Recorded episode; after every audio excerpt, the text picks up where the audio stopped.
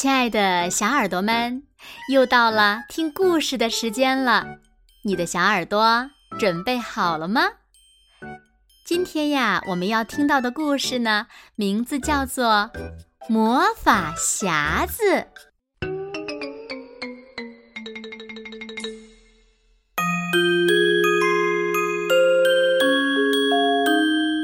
很久很久以前，有一个村庄。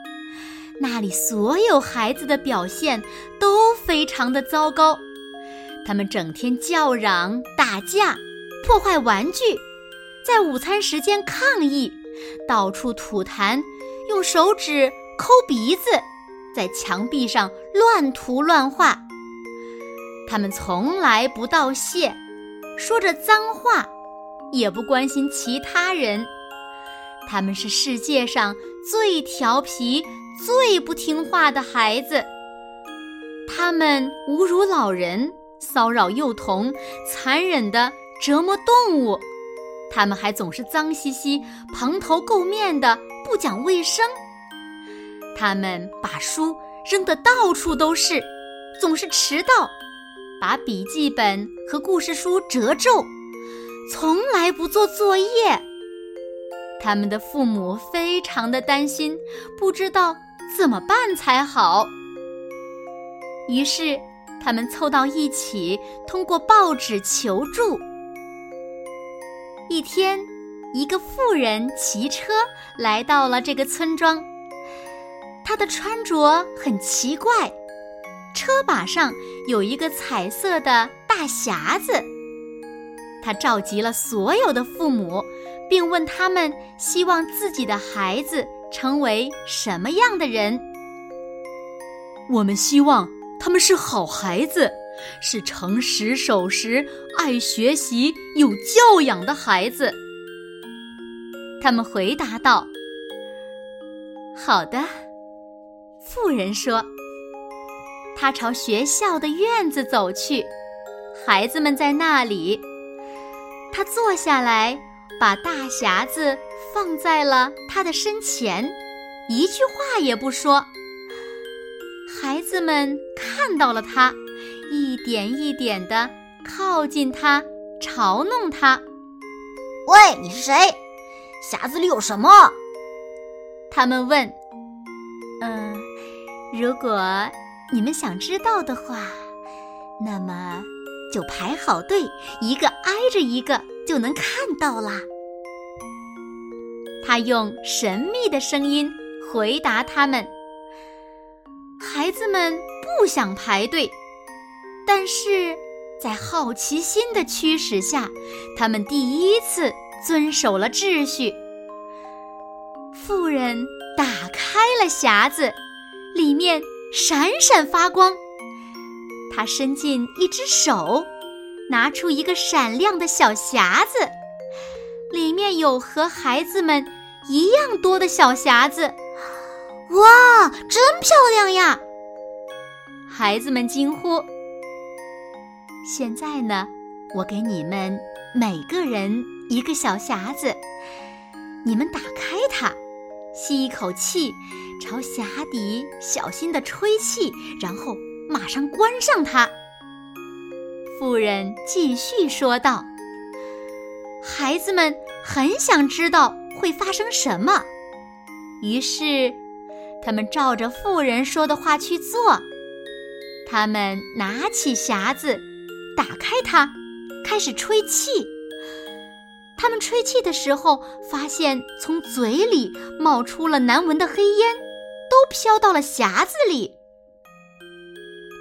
等到匣子都满了，妇人帮他们合上了匣子。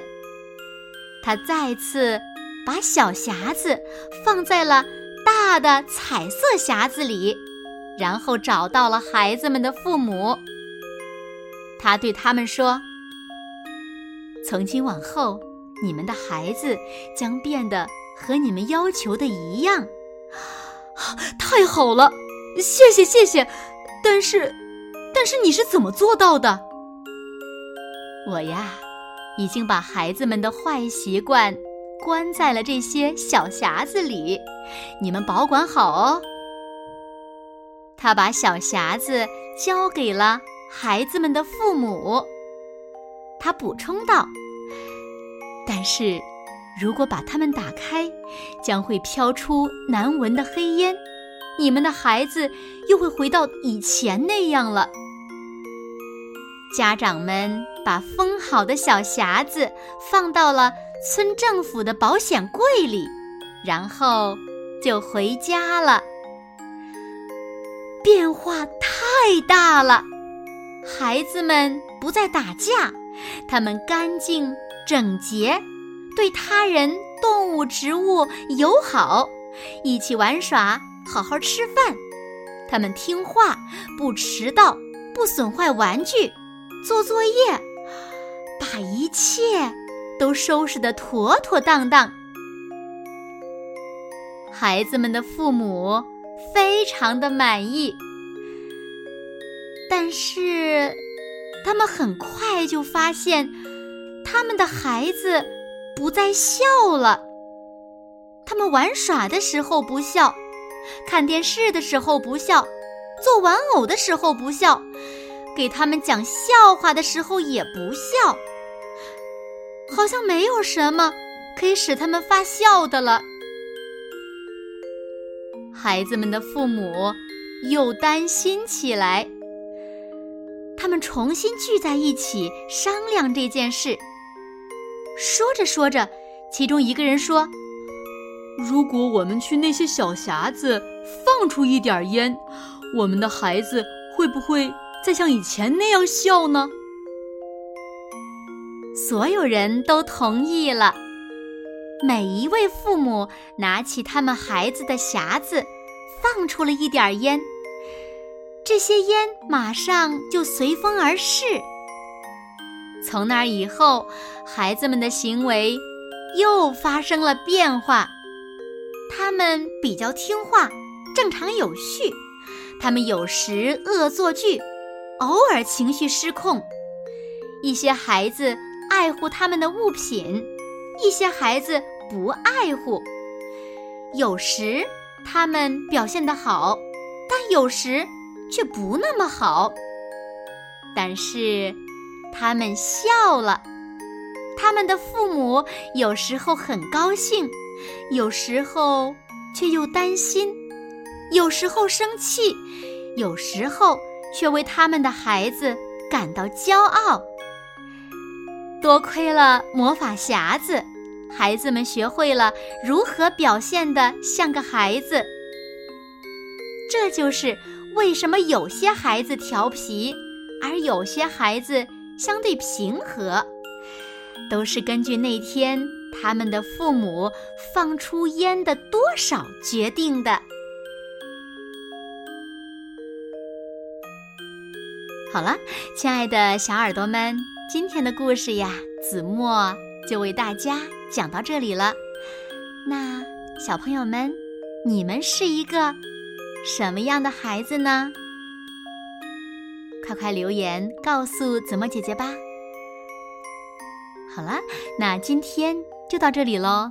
明天晚上八点，子墨依然会在这里，用一个好听的故事等你回来哦。你一定会回来的，对吗？那如果小朋友们喜欢听子墨讲的故事，也不要忘了点赞和分享哦。